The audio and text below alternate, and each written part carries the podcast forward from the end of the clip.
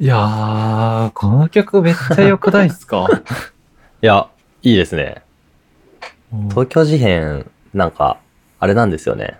その曲で聴くことはそこそこあるんですけど、うんなんかちゃんとアルバムで聴いたことがなくて、うんううなんで、、このスイートスポットも、このアルバムはめちゃめちゃ知ってるんですけど、なんだかんだ今回初めて聞いたかもしれないですね。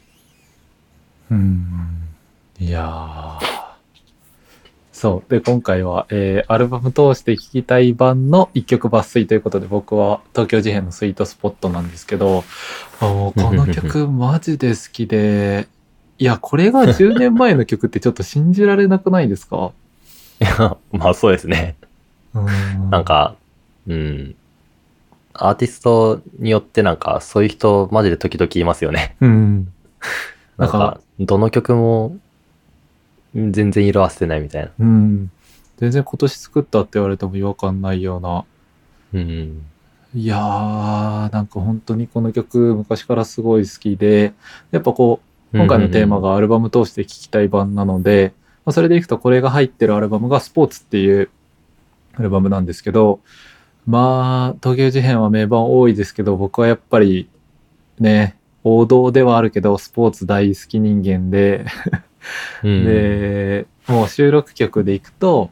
いや、もうほんとすごい全部好きなんだけど、電波通信とか、絶対絶命能動的3分間あたりは超最高で、で、中でも能動的3分間は、当時、そのリリース当時多分 CM かなんかのこう曲になってて、で、多分当時僕がまだ小6かギリ中学校上がったぐらいかなって思うんだけど、なんかその時に CM で聞いて、うわ、なんだこのかっこいい曲みたいな、すごい衝撃を受けたのを覚えてて、おでー、そう、でもその頃まだ CD 買うみたいな発想もないぐらい、なんか全然音楽とか聴くようになる前ぐらいだったから、なんかどうやったら聴けるのかわかんなくって、で、なんか家のパソコンに iTunes が入ってて、で、そこの iTunes でさ、買わなくても視聴できるじゃんか、30秒ぐらい。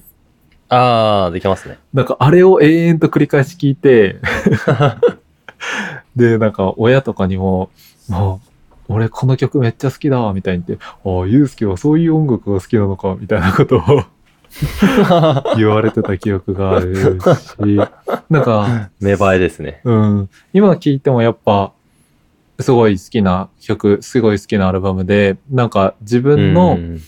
こう、ね、今の音楽性とかを形成する、間違いなく一パーツになってるなって思うようなアルバムだし、曲ですうん。うね。ん。いやーちょっと僕もちゃんとアルバム通して聴いてきます。ぜひ、おすすめです。